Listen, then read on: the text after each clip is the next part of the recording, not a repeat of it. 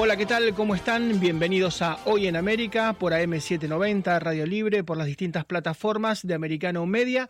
Vamos a conocer los títulos de este día viernes 24 de febrero, cuando se cumple un año de la invasión ilegal de Rusia a Ucrania. Es tiempo de balances, por supuesto, y todas las noticias que se han conocido en las últimas horas, lamentablemente, por lo menos cinco de ellas, en lo que va del día, son todas muy desfavorables. Por ejemplo, ya se confirmó el diario Der Spiegel, que es un diario muy prestigioso de Alemania, confirmó que va a haber drones chinos en la guerra, es decir, que Xi Jinping desde Pekín le va a enviar drones a Vladimir Putin para que se pueda defender y que para que pueda también atacar a las tropas de Volodymyr Zelensky. Una noticia muy grave que significa una escalada y la participación directa ya de China que por el momento solamente daba orientación, asistencia, pero nunca un arma justamente para atacar al enemigo. Eh, vamos a hablar también de los Leopard, que ya son tanques alemanes que están en Ucrania y en cualquier momento van a entrar en combate. Vamos a hablar que los pilotos de F-16 de Polonia ya están preparados también para que estén a disposición de la Fuerza Aérea ucraniana. Son todas malas noticias que los bombarderos B-52, que son gigantes, han pasado por los países del Báltico, por Estonia concretamente, y se los ha grabado, con lo cual hay una actividad enorme de la OTAN en la frontera de Bielorrusia y de Ucrania. Todas malas noticias para este año, todos esperábamos que fuera desescalando el conflicto y ha pasado exactamente lo contrario. Vamos a hablar también de la economía de Estados Unidos, que ha entrado realmente todos los pronósticos, los gurúes están hablando de una recesión para el actual año se confirma de que la Fed, la Reserva Federal, va a seguir subiendo la tasa y cada vez se acerca más la tasa a la inflación. La inflación está en el orden del 6, la tasa está por arriba del 4, pero en algún momento se van a equiparar y esto por supuesto que no son buenas noticias porque esa tasa muy alta repercute en las tarjetas de crédito, repercute en las, hipotecas que paga la gente cuando está comprando su casa, no es una buena noticia. Vamos a hablar también de la tormenta Olive o Live que mm, va a afectar desde las rocallosas hasta los grandes lagos en el este. Se prevé mm, vientos huracanados de 60, 70, 80 kilómetros por hora. Se prevé también precipitaciones enormes sobre Minnesota, por ejemplo, de 60 centímetros. También en Wyoming puede haber unas nevadas, insisto, las peores en una década. Y sobre el final vamos a hablar de un tema muy controvertido, ¿no? García Luna, que es un narco mexicano, era el zar antidroga, estaba del lado del Estado, terminó del lado de los narcos, ha sido condenado en Estados Unidos y ya son muchos los narcos que terminan justamente cumpliendo su condena en la Unión. Bueno, uno recuerda a Rodrigo Sorijuela, que murió en la cárcel, uno de los capos del cartel de Cali. Uno recuerda, por supuesto, al Chapo Guzmán, quien también posiblemente pase hasta el último de sus días en una cárcel norteamericana. En México se había fugado varias veces. Su hijo, Ovidio Guzmán, tal vez sea también extraditado a Estados Unidos, comercia con fentanila en el cártel de Sinaloa y el caso más ridículo realmente es después de haber atrapado a los sobrinos de Nicolás Maduro, a los sobrinos de Cilia Flores, que es la esposa de Nicolás Maduro, bueno, los narcos sobrinos tenían condenas de 15, 16 años y el presidente Joe Biden decidió canjearlos por presos comunes que Maduro había tomado porque había supuesto que tenían algún tipo de actividad ilegal en la industria petrolera dentro de Venezuela y los canjeó a los narcos sobrinos que iban, insisto, a pasar 15, 16 años y que tal vez se podían quebrar, que tal vez ante semejante sentencia podían hablar para mejorar su situación pero el presidente norteamericano decidió dejarlos libres. Bueno, vamos a hablar de todos esos narcos mexicanos cuya peor pesadilla es que los extraditen. Ustedes recordarán a Pablo Emilio Escobar Gaviria, prefirió morir antes que entregarse e ir a una cárcel norteamericana. ¿Ustedes me, confirman eh, la nota? Quintana, vamos a hablar entonces directamente con, con el tema de Nicaragua, ¿verdad? Bueno, eh, ustedes saben que mm, la situación en Nicaragua se ha complicado muchísimo después de que el presidente Daniel Ortega y que su esposa, la vice Rosario Murillo, decidieran prácticamente expatriar a 222 personas, muchos de ellos son intelectuales, otros, otros son religiosos, otros son políticos. Bueno, les ha quitado su nacionalidad, los ha enviado a los Estados Unidos. Por un lado están contentos porque no están más en la cárcel, pero por otro lado, por supuesto, han perdido hasta la nacionalidad. Vamos a hablar eh, con un periodista que vive en Costa Rica y que ha sufrido mucho también esta persecución. ¿Qué tal? ¿Cómo estás? Buenos días, ¿qué tal? ¿Cómo le va? Saludos cordiales a toda nuestra audiencia. Muy amable, gracias. Contanos primero tu historia personal, cómo tuviste que exiliarte y cómo alcanzaste a escapar de Nicaragua. Efectivamente, en junio del 2021 tomé la decisión de dejar el país debido a la persecución política del dictador Daniel Ortega Saavedra a, a, poca hora de haber sido capturado uno de mis colegas periodistas, como se llama Miguel Mendoza, y yo logré escapar, así que él fue secuestrado, pero hoy, gracias a Dios, ya está en Estados Unidos. Fue uno de los 222 liberados por Ortega. Es decir, que yo prácticamente voy a cumplir casi dos años de estar en el exilio desde Costa Rica. Eso fue, entré por frontera eh, de forma ilegal, el gobierno de Costa Rica, en el entonces Carlos Alvarado me dio el, el, asilo político y obviamente más de un año y medio después eh, eh, prácticamente el orteguismo me quita la nacionalidad, me quita la nacionalidad porque prácticamente yo seguí informando desde este país y pues imagino de que ahora tendré que tomar una decisión de tomar cualquiera de las nacionalidades que nos están ofreciendo ahora.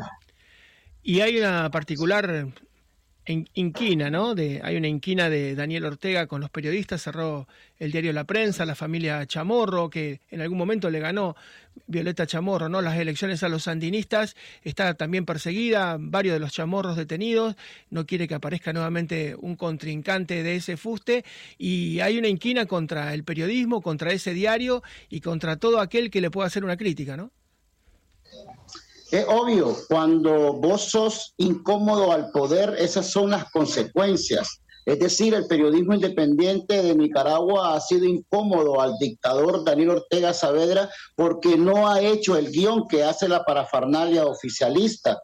Y obviamente el trabajo que veníamos haciendo, no solamente de incomodar a Ortega, sino también a sus socios del Triángulo del Terror, como es, como es Venezuela, Cuba, Rusia, entre otros países del socialismo. En realidad que Ortega, al apresar a la precandidata y, e hija también de la expresidenta eh, Violeta Barrio de Chamorro, eh, pues también eh, detuvo y secuestró a su hermano, a Pedro Joaquín, que entonces era un diputado sin respetar, ¿verdad? que él tiene obviamente protección por parte del Parlamento y también obviamente le han robado el diario La Prensa, que el día hasta hoy ya funciona como un edificio con otro tipo de actividades de la dictadura. Eso es una persecución. Estamos hablando que actualmente solo en Costa Rica existen más de 95 periodistas exiliados, en España existen otros 50 y en Estados Unidos ya ni se diga. Es decir, hay más de 180 periodistas independientes exiliados. En Nicaragua no hay prácticamente medios de comunicación escritos, no hay medios independientes. Los que existen son medios que son oficialistas y otro medio que es prácticamente de prensa amarillista. No hay periodismo independiente en Nicaragua. El que se atreva a sacar una noticia en contra de la pareja dictadora e ilegítimos presidentes, pues prácticamente va a danzar en la cárcel como lo han hecho cientos de personas y obviamente los últimos colegas periodistas que salieron del país. David, y contanos lo que está pasando de todos estos nicaragüenses que se van a Estados Unidos en conjunto con los cubanos, ¿no? Los cubanos ahora no tienen visa, pueden ir a Nicaragua y emprenden a pie el camino desde allí, van en conjunto, ¿no? Nicaragüenses y cubanos para tratar de penetrar por la frontera sur de Estados Unidos. Bueno, eso hasta hace poco que Joe Biden había anunciado eh, una medida humanitaria para acabar con la migración a través de, eh, México. Hay que destacar que ya prácticamente se descarta que más nicaragüenses estén tomando la ruta México frontera eh, frontera Río Rionero, es decir, ¿por qué? O Río Grande, perdón, porque Obviamente los Estados Unidos prohibieron que todo migrante pase por esas fronteras de forma ilegal. A cambio de eso, Joe Biden ofreció el parole a los nicaragüenses que son perseguidos por Ortega. Hasta ahora se habla de que hay más de 30 mil nicaragüenses beneficiados con este parol, que significa que un ciudadano norteamericano o una persona que tenga nacionalidad en Estados Unidos apadrine a una persona que tenga necesidad de llegar hasta los Estados Unidos. En realidad que eso también benefició a muchos cubanos, benefició a venezolanos y por supuesto alcanzaron los haitianos. Prácticamente es una nueva modalidad o un plan para reducir las migraciones ilegales por parte del gobierno de Joe Biden. David, un gran abrazo y muchísimas gracias. ¿eh? Un gran abrazo a tu disposición. Muchas gracias, estimado. Te agradezco. David Quintana, que es periodista nicaragüense que tuvo que exiliarse, vive hoy en Costa Rica, él no fue a Estados Unidos. El programa Parole es verdad que en un primer momento bajó aparentemente la demanda, pero bueno, no funciona tan bien, es bastante engorroso, así como es bastante engorroso sacar una visa, imagínense sacar que alguien te apadrine en Estados Unidos, lograr entrar a esa plataforma, que finalmente te lo aprueben. Eh, es como que ha calmado la ansiedad y todo el mundo está poniéndose manos en la obra, la obra, porque bueno, no es lo mismo entrar ilegalmente que entrar en el programa Parole. Eh, lo cierto es que nos vamos a, ocupar pronto del tema, eh, no funciona tan bien, en algunos lugares realmente directamente no funciona. Hacemos la primera pausa, muy breve, volvemos en un minuto nada más. En el comienzo del programa hablábamos de este aniversario, esperemos el único que se cumple de la invasión de Rusia a Ucrania. Decíamos que en estas pocas horas del día viernes 24 de febrero todas las noticias son malas, es increíble. La primera vino del diario Der Spiegel, alemán, muy prestigioso, dice que drones chinos ya marchan rumbo al conflicto, es decir, China estaba apoyando desde los logísticos, estaba apoyando con información, pero en este caso directamente suministraría drones y estaría escalando el conflicto porque se estaría metiendo nada más y nada menos que Pekín, de acuerdo a Der Spiegel, en, en la guerra. La segunda noticia em, dice que los tanques Leopard ya están en Ucrania, aparentemente son bastante más sencillos de manejar que por ejemplo los Abram, se los puede abastecer con diésel y no son tan complicados y ya los estarían probando en el terreno. La tercera viene de Polonia y dice que ya se están preparando los aviones F-16 que tiene la OTAN en Polonia para que los pilotos ucranianos empiecen a manejarlos. Ellos siempre han tenido Sukhoi, aviones rusos, tienen que pasarse a los Lockheed Martin, que no es sencillo, pero F-16 en manos de Volodymyr Zelensky también pueden inclinar la balanza. La cuarta noticia dice, y lo han grabado y está en las redes sociales, los bombarderos B-52 que son gigantes, a muy baja altura, volando por las naciones del Báltico, concretamente por Estonia. Hay una actividad de la OTAN cerca de la, frontera con Bielorrusia que es muy anormal y que Moscú la está denunciando. Bueno, todo esto en apenas 24 horas, este día justamente el aniversario, insisto, esperemos que sea el único de la invasión ilegal de Rusia a Ucrania. Tenemos un analista político y analista en escenarios bélicos, experto Guillermo Laferrier. ¿Qué tal, coronel? ¿Cómo le va? Hola, ¿cómo estás, Marcelo? Gracias por llamarme.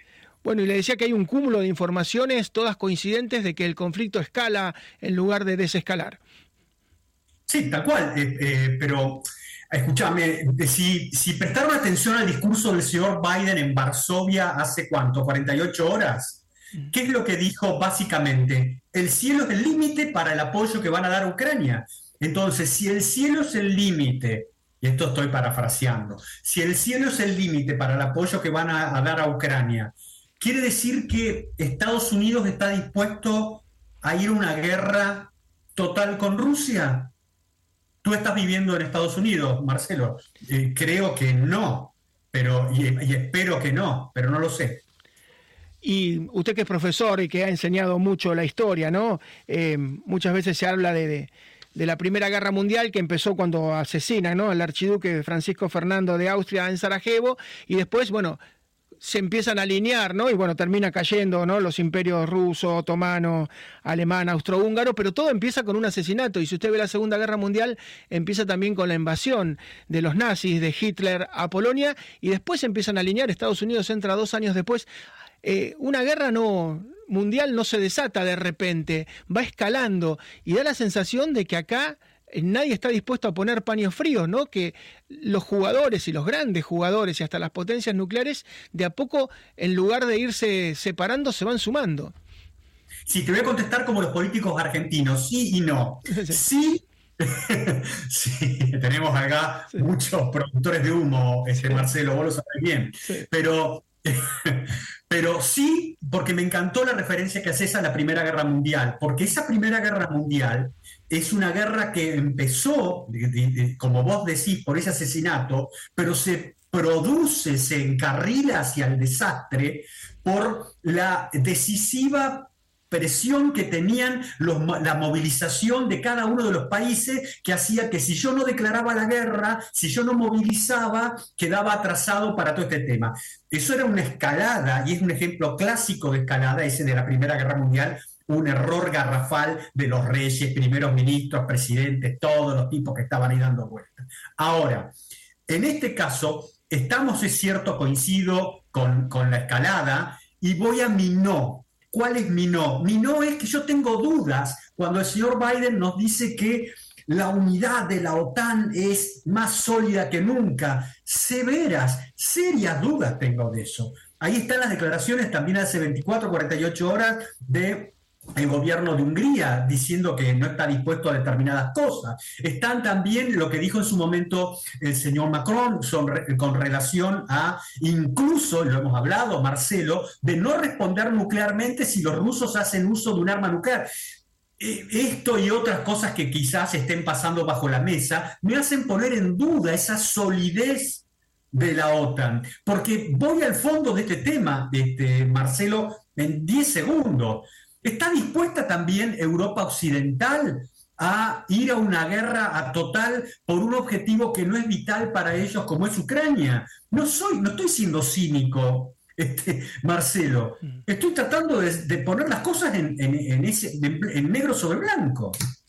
Así es, porque mm, cada vez que el presidente Biden fue convocado para mediar, no, no quiso mediar, al contrario, fue a soliviantar, ¿no? Y fue a susar, a fogonear el conflicto. Eh, ahora su presencia después de ir 10 horas en tren en un viaje tan riesgoso, ¿no? Hasta Kiev, volver, y después de estar en Polonia, da la sensación de que tras su visita eh, todo se aceleró. O sea, lejos de poner paños fríos, eh, el conflicto se aceleró. Uno lee las noticias de, de las últimas 24 horas y no hay una que pueda rescatar, ¿no? Esos paños fríos que proponía aparentemente China, que se retirara Rusia, que la zona del Donbass, Zaporilla y Kherson sea puesta como una suerte de paréntesis, que ellos iban a dar plata a los chinos para la reconstrucción. Eso que en las Naciones Unidas podría haber tenido apoyo de Latinoamérica, de África, de Asia y hasta de algunos países europeos, eso quedó dinamitado con la presencia de Biden allá. Pero no solamente eso, mirá el tema este de China. La propuesta de China que se hizo en varios puntos que están en muchos medios lo pueden consultar. La propuesta de China eh, es una propuesta de, que tiene los pies sobre la tierra y, de nuevo, Marcelo, no son pro Beijing, pero ¿qué es lo que dice la propuesta de China en general? Paremos de alimentar la guerra, paremos de combatir reconozcamos la necesidad de seguridad de ambos lados, ¿no es cierto? Y en ningún momento habla de sacar las fuerzas militares rusas de los territorios esto porque saben que eso es imposible de que suceda. La única posibilidad, Marcelo, que hay, que los rusos saquen sus fuerzas de Ucrania, es con un intercambio nuclear. A ver, Marcelo, si, si soy claro. La única posibilidad de que Rusia se vaya de Ucrania va a ser llevar a Europa y a una parte de Estados Unidos y por supuesto a toda Rusia a la devastación. Digamos, yo no, estoy diciendo que no lo haga. Ese es el costo, porque hay muchos que creen que esto es no, que, que, los rusos mienten, que no van a hacer nada, que se van a ir así como así. Ponelo a esto en las circunstancias que vivió Estados Unidos en el 62 con la crisis de Cuba cuando estuvieron a punto de ir a una guerra nuclear. Y por supuesto, por suerte, en Cuba, eh, perdón, en Cuba, Cuba no existía, para no, no decidía nada, me refiero, en la Unión Soviética estaba Khrushchev y por suerte en Estados Unidos estaba John Kennedy, que se dieron cuenta de que había un límite para todo esto.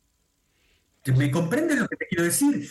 Putin, con todo lo que se puede achacar de él, es un realista es un realista y Biden no es un tipo realista. Él tiene una eh, tiene y está rodeado de gente de idealista, no en el sentido ideal de tener ideales, sino de su cosmovisión del mundo. Ellos piensan que están en una suerte de cruzada, hace 20 años que Estados Unidos está en esta cosa. Se acabaron los presidentes de Estados Unidos realistas, salvo con Trump en, en buena medida, y otros, Nixon, que fue un realista, Johnson, este, fue un idealista, pero Kennedy era un realista, Truman fue un realista, Eisenhower fue un realista, eh, Delano Roosevelt fue un realista.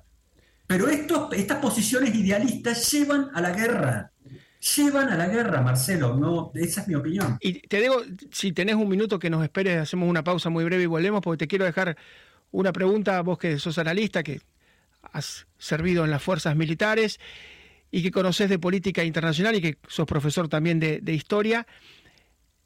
Eisenhower nombraste, él le tenía miedo a algo, le tenía miedo al triángulo de hierro, que mm. es cuando la Casa Blanca se va alineando con el Capitolio y con la industria armamentística. Si vos mirás los balances hoy de Raytheon, de Lockheed Martin, de Boeing, de Northrop, de General Dynamics, tienen los mejores balances en un siglo. A las a Google le va mal, a Twitter le va mal, a todas las tecnológicas, a Apple, a Facebook, a todas le va mal, a Tesla, pero a ellas le va muy bien. Si nos esperas un minuto, te pido una.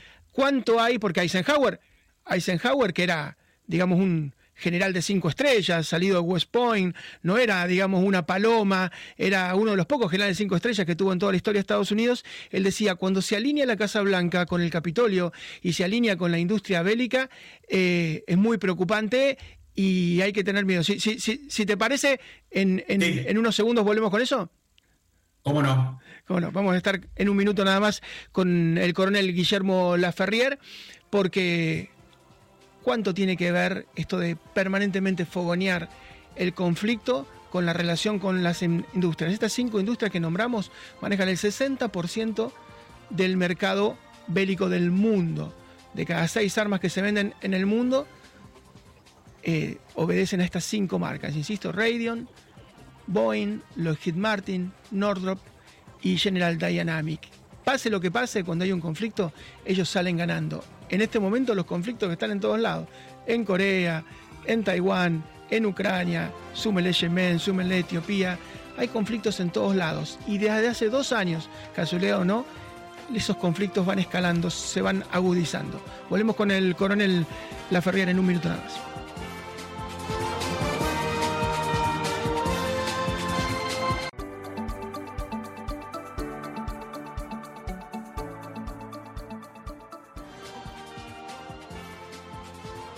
Estamos dialogando con el coronel del ejército argentino Guillermo Laferriera, analista político. Guillermo, y vos sabés que cuando Donald Trump fue presidente en esos cuatro años no declaró ninguna guerra y dijo yo quiero salir de las guerras estúpidas, salió de Siria, que no tenía ningún sentido, no iba para ningún lado, empezó a salir de Afganistán. Y esa pelea con el establishment le costó muy caro. ¿Qué, qué tan fuerte, qué tan pesada, qué tan decisiva es la industria bélica norteamericana? Voy a decir algo que, es doloroso y, porque soy un pro Estados Unidos, soy un pro padre fundador, y pro todo eso. Desde que lo dijo eso el, este, el expresidente eh, Eisenhower, y a partir de mediados de los 60, se dio en las Fuerzas Armadas de Estados Unidos un hecho muy desgraciado. Una parte no menor de quienes acceden a los puestos de mayor este, eh, jerarquía tienen la promesa, la zanahoria, de ocupar al momento de su retiro un puesto en los directorios o ser lobistas o ser personas este, de consulta de esas empresas de defensa que vos acabas de hablar. Eh, el señor Trump no abogaba, y cuando uno dice estas cosas, no aboga por una, este, unos Estados Unidos desarmados, sin, capacidad militar. Lo que uno aboga es por cortar esa relación que es nefasta entre el poder político y eh, las industrias de defensa, porque hace algo que, que distorsiona en el fondo de todo esto la voluntad de la población. Eso es lo terrible de toda esta cuestión. Y además de todo eso, tú fíjate que te genera un, agujero sin fondo. A pesar de tener el presupuesto de defensa más grande del planeta, quizás el, eh, que los próximos, los directamente los 14 países o, o 12 países que le siguen sumados llegan a ese presupuesto, sigue siendo inalcanzable. Está, si escuchas, hace pocos días atrás el señor Trump dijo que de llegar a la presidencia, y, yo participo del ideal republicano, pero no soy pro-Trump. Cuidado. Dijo algo que es también muy cierto. Él dijo, cuando yo llegue voy a modificar todo ese establishment que tiene el, Departamento de Estado, el que tiene el Departamento de Defensa y ciertos estamentos de, los departamentos relacionados con el área de inteligencia, porque es toda una suerte de gran nudo gordiano que está interactuando con estas industrias y que ha llevado, desgraciadamente, a Estados Unidos a una situación muy mala. Si tú te fijas y te robo unos pocos segundos, cuando tú analizas las guerras de Estados Unidos después de la Segunda Guerra Mundial, y las comparas con las de Rusia o la Unión Soviética en su momento, también en el mismo periodo, vas a ver que Estados Unidos ha fracasado en casi todas las campañas militares que encaró. En casi todas ellas. Que se transformaron algunas de ellas en tragedias inmensas, como Vietnam o como Afganistán. Y cuando vos ves del lado de los rusos, te ves que, sus intervenciones militares han sido menores y han sido en general más efectivas que inclusive que, las de Estados Unidos. Esa es la cruel realidad. Cruel realidad para aquellos que vivimos, sentimos la necesidad de un Estados Unidos que sea fuerte y el líder de Occidente. Me, pasé demasiado. no, no, pero es, es así el presidente Trump estuvo en las últimas horas en Ohio porque en East Palestine, un pueblo muy chiquito, hubo un derrame tóxico con cloruro de vinilo tremendo y una situación muy difícil y no ha habido nadie, ¿no? Entonces lo veía a Joe Biden eh, entregando cientos de millones de dólares en Polonia, en Kiev, y dice, bueno, espero que les sobre algo de dinero de los contribuyentes para traerlo acá. Y era una imagen muy disruptiva, ¿no? Uno en Estados Unidos hablando en Ohio y el otro comprometiendo dinero a una enorme distancia. Da la sensación de que en buena medida esta va a ser la campaña, el America First de Donald Trump y el Make America Great Again de Donald Trump con eh, una visión mucho más globalista que tiene, como vos decías, tal vez idealista, entre comillas, de los demócratas y de Biden. Sí, tal cual. Pero tú fíjate que esa contribución de multimillonaria, de miles de millones de dólares que Estados Unidos entrega a Ucrania, lo hablamos algunas semanas atrás, este, Marcelo, no tiene trazabilidad. No. tiene idea Estados Unidos qué ha hecho con esa plata Ucrania. No se sabe, se habla de, también de que hay mercado negro, se habla también de corrupción dentro de Ucrania en la provisión de los, de los, de los servicios logísticos de las propias Fuerzas Armadas. Ucrania, que es tanto un régimen y no una democracia como es Rusia. Ucrania, que es tan corrupto, que quizás es el estado más corrupto de toda Europa y uno de los más corruptos del mundo esa división que hace el señor Biden de las democracias contra las autocracias. ¿De qué está hablando, por favor?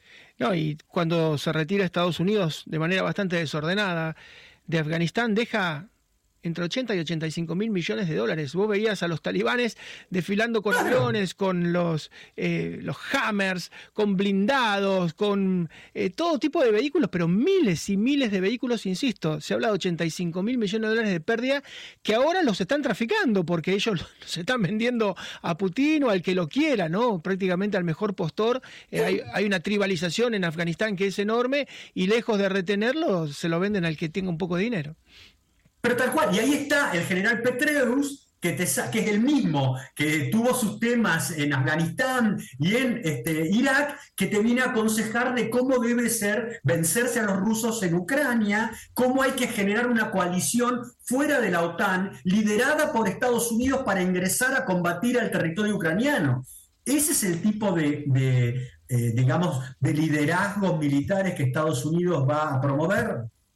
Por Dios. Y te dejo la, última y ya te, aprovechamos dos bloques porque hoy es un día muy especial, hoy se cumple un año de la invasión ilegal de, Rusia a Ucrania, pero mm, repasábamos, ¿no? En esa primera mitad del siglo XX que fue tan sangrienta, ¿no? Con las revoluciones rusas de 1905, de 1917, con la guerra civil española, con un millón de muertos, la primera guerra, 17 millones de muertos, la segunda, entre 40 y 50 millones de muertos, después vino bueno, apareció Naciones Unidas, aparecieron por supuesto las bombas atómicas y la Guerra Fría. Hubo casi 50 años de paz en Europa, me estoy refiriendo, en Europa hubo casi 50 años de paz y fíjate que todos los conflictos que aparecen a partir de los 90 tienen que ver con lo que está detrás de la cortina de guerra, tienen que ver con el bloque soviético. O sea, hablamos de Croacia, de Serbia, de Kosovo, eh, hablamos de Chechenia, de Georgia, de Crimea y ahora de Ucrania. Da la sensación que son los estertores, ¿no? Son todavía las rémoras del pasado que han quedado del bloque soviético que no termina de definir sus fronteras, pero treinta y pico años después seguimos pagando que cayó ese imperio y que no se ponen de acuerdo ellos, porque todas las guerras son de ese lado, del este. Sí, eh, eh, creo que también ha habido cierta este, eh, asidero con la realidad en el gobierno actual de Rusia en este sentido. Los tipos no están pretendiendo generar este, un nuevo imperio ruso, este, como dicen Biden u otro, o, algunos de los que lo acompañan ahí ellos me parece se han plantado en el tema de evitar que Ucrania sea parte de la OTAN. Ese es el límite que han tenido. Y lo han mencionado durante años, Marcelo, durante años. Eh, pero no me escuchen a mí. Escuchen al, profesor este, John Mersheimer, que te dice esto.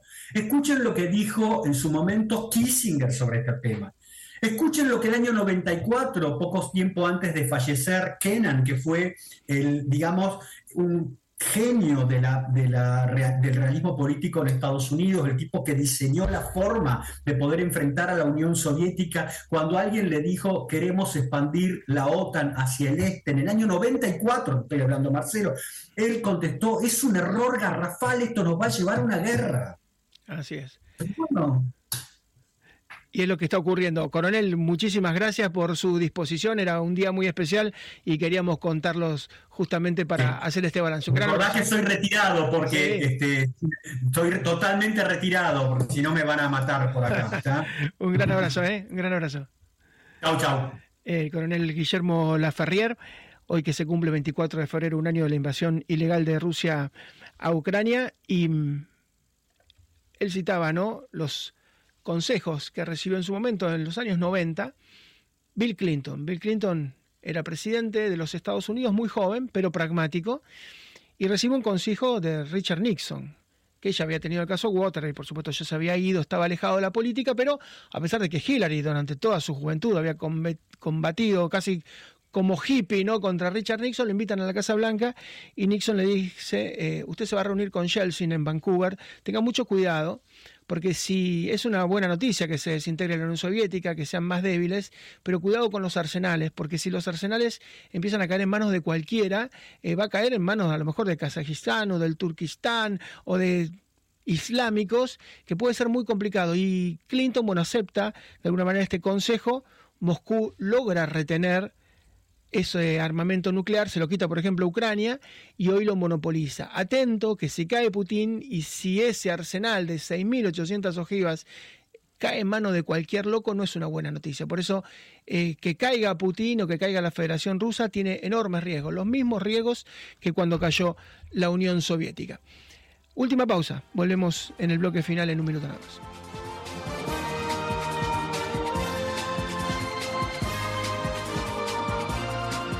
Vamos a hablar en el final del programa de los narcos mexicanos, colombianos que terminan extraditados a Estados Unidos. Es su peor pesadilla. En la época de Escobar Gaviria, el cartel de Medellín decía preferimos morir eh, en Colombia antes que estar presos en una cárcel norteamericana. Lo cierto es que García Luna, que era un zar antidrogas en México, bueno, termina finalmente llevado justamente y juzgado en Estados Unidos donde está el Chapo Guzmán, donde murió Rodríguez Orijuela, el capo del cartel de Cali, y María Rita Figueira tiene una especie de raconto de los casos más conocidos. Hola María, ¿cómo estás? ¿Qué tal, Marcelo? Vos sabés que en este espacio una vez hablamos de por qué a la gente le atrae tanto este tema, sea tanto la mafia, por lo general italoamericana, o los narcos. Hay series, hay documentales, hay películas, y justamente yo recordaba la frase de Pablo Escobar Gaviria cuando decía, prefiero una tumba en Colombia y no una celda en una cárcel de Estados Unidos y actuó en consecuencia, porque verdaderamente cuando repasamos la vida que llevan los que están detenidos en distintas cárceles de Estados Unidos, eh, nos encontramos con que llevan una vida eh, acorde justamente al castigo que recibieron. Genaro García Luna ha causado impacto porque es la prueba fehaciente de la clase política y el narcotráfico como socios prácticamente. Recordemos que Genaro García Luna fue secretario de Seguridad de México, nada menos, durante el gobierno de Felipe Calderón, y ahora enfrenta una pena de 20 años de prisión como mínimo y un máximo de cadena perpetua. Veremos qué sucede y cómo lo, vamos a saber más al respecto, pero el impacto ya está. Barbie, Edgar Valdés Villarreal, le dicen Barbie por su rubio, porque tiene cara de muñeco, y el Barbie fue arrestado en el 2010, muy cruel, extraditado, condenado en el 2018 a 49 años de prisión en el estado de la Florida, pero no se tienen registros de, de Valdés Villarreal. Todo, todo conduce a pensar que es un testigo protegido y que ha sido un informante de lujo que valió la pena porque gracias a sus testimonios pudieron apresar a muchos. Kate del Castillo es la protagonista de una serie llamada La Reina del Sur, eh, si no la vieron, vale la pena, sobre todo la tercera temporada, que comienza justamente con la protagonista, Teresa Mendoza, en una cárcel de máxima seguridad. Bueno, después no quiero contar lo que sucede. Y el vínculo de Kate del Castillo y el Chapo Guzmán está reflejado en, una, en un documental de Netflix que se llama Cuando conocí al Chapo Guzmán. El más conocido, creo yo, Joaquín Guzmán lo era, el Chapo Guzmán, que ahora actualmente está en una cárcel que dicen que es la más segura del mundo o una de las más seguras, en Florence, Colorado. Eh, vive, vive, este hombre que era el dueño prácticamente de México, vive en una celda de 3 metros, por, 3 metros 5 por 2 de ancho, de cemento la litera, una mesa, una ventana de un metro de alto por 10 centímetros de ancho, y en esa cárcel también está Francisco Arellano Félix, llamado el Trigrillo, ex líder del cártel de Tijuana, está Cárdenas Guillén del cártel de Golfo, están también otros asesinos como Michael Suango, un asesino serial que mató a más de 60 personas, está Osócar Saranaev, el responsable de la maratón, de la masacre de la maratón de Boston, el atentado, una cárcel de máxima, máxima seguridad. Gilberto Rodríguez Orejuela, creo que vos lo nombraste, llamado el ajedrecista desde el punto de vista técnico brillante, un hombre que eh, murió hace poco, en mayo de 2022, estaba en Cali, estaba en Butner, Carolina del Norte, responsable del cártel de Cali, eh, tenía una pena hasta el 2034 y murió, como dije recién, en mayo del 2022. El Güero Palma, realmente la vida de este hombre es una vida de película, absolutamente. Uno pensaría que es ficción.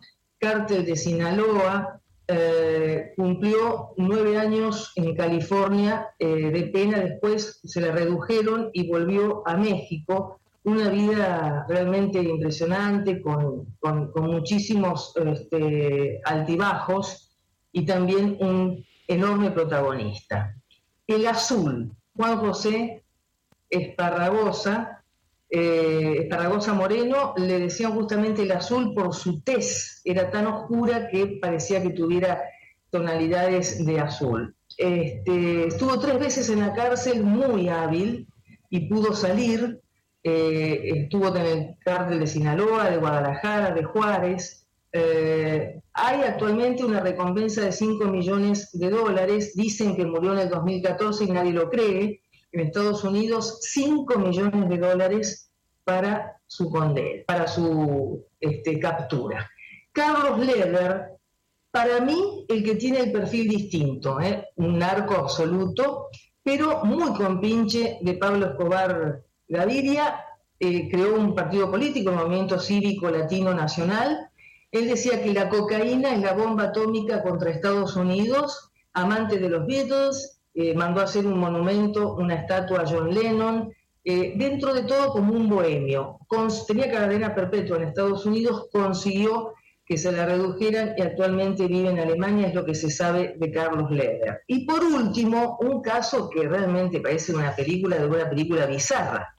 Dos sobrinos de Nicolás Maduro, sobrinos políticos, eh, sobrinos eh, biológicos de, su esposa, eh, Frankie Francisco Flores de Fleitas y su primo, Efraín Antonio Campo Flores, en el 2015 eh, fueron encontrados con toneladas de, cocaína y realmente purgaban una pena este, de 18 años, esto fue en el 2015, y hubo un intercambio muy polémico, muy polémico, hay que saber leer entre líneas, y, bueno, ese intercambio con unos detenidos comunes. Este, Biden fue un poco el que cultivó esto y, y fue algo rarísimo. No sé cómo lo ves vos, Marcelo.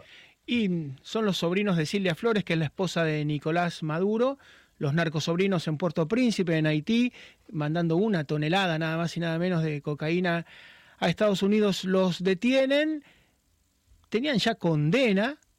Estamos hablando de Nicolás Maduro, que tiene una captura internacional, una recompensa, un reward de 15 millones de dólares porque se lo considera y se ha establecido que es el capo del cartel de los soles. Los soles son las insignias de los generales venezolanos, es decir, hay una narcodictadura manejada por los militares. Todo eso está probado la condena si sale, por ejemplo, iba a venir a Buenos Aires, iba a ir a la cumbre de la CELAC y no pudo salir porque Interpol lo puede detener, iba a ir a la asunción de Lula, Nicolás Maduro, en Brasilia y no pudo ir porque puede ser detenido. Bueno, a los sobrinos de Maduro, en lugar de dejarlos con su condena, increíblemente Joe Biden le firmó un acuerdo con presos comunes que estaban presos en Venezuela por eh, que es un mamarracho en la justicia de Venezuela. Lo cierto es que llamativamente o no, al poco tiempo, Chevron, que es una compañía petrolera muy importante, logró que Maduro le devuelva en petróleo 3 mil millones de dólares que le debía. Nadie sabe si tuvo que ver con la negociación o no, pero lo cierto es que salieron los narcos sobrinos en libertad y al poco tiempo Chevron, que tenía una creencia con Venezuela de 3 mil millones de dólares, fue autorizada a llevarse esos 3 mil millones de dólares. ¿Con qué se queda Maduro? Con nada. Con nada. Con nada. Yo le sugiero, sí, eh, a los que les gusta ver series de televisión, hay una que se llama Atracadores, es el nombre en español, es francesa, es francesa y belga. Y en la segunda temporada aparece un personaje que es teóricamente un fiscal de Venezuela, absolutamente emparentado y siendo parte de un cártel y del narco que ingresa a Europa.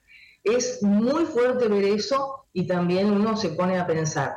Es, yo creo que, Marcelo, más allá de la ficción y más allá de lo que atrae, que lo hemos hablado varias veces, hemos dicho que la gente muchas veces, el gran público, se siente atraído porque son personas sin límite, porque son personas que toman justicia por mano propia, etcétera, etcétera. En estos casos y todo lo que repasamos, lamentablemente tengo que decir que no es taxativo porque hay otros también en esta lista, lo que más temen es ir a una cárcel justamente de Estados Unidos y también eh, encontramos con que la clase política está de la mano con lo que ocurrió hace poco. Y, bueno, y vemos, eh, esto no es ficción, hay muchas series, pero están basadas en hechos reales, absolutamente. y cuesta tanto agarrarlos que soltarlos una vez que los tenés es muy raro. María, nos vemos el próximo lunes. Nos vemos el lunes. Chau, chau. Hasta el próximo lunes. Muchas gracias por la atención. This podcast is a part of the C Suite Radio Network. For more top business podcasts, visit c-suiteradio.com.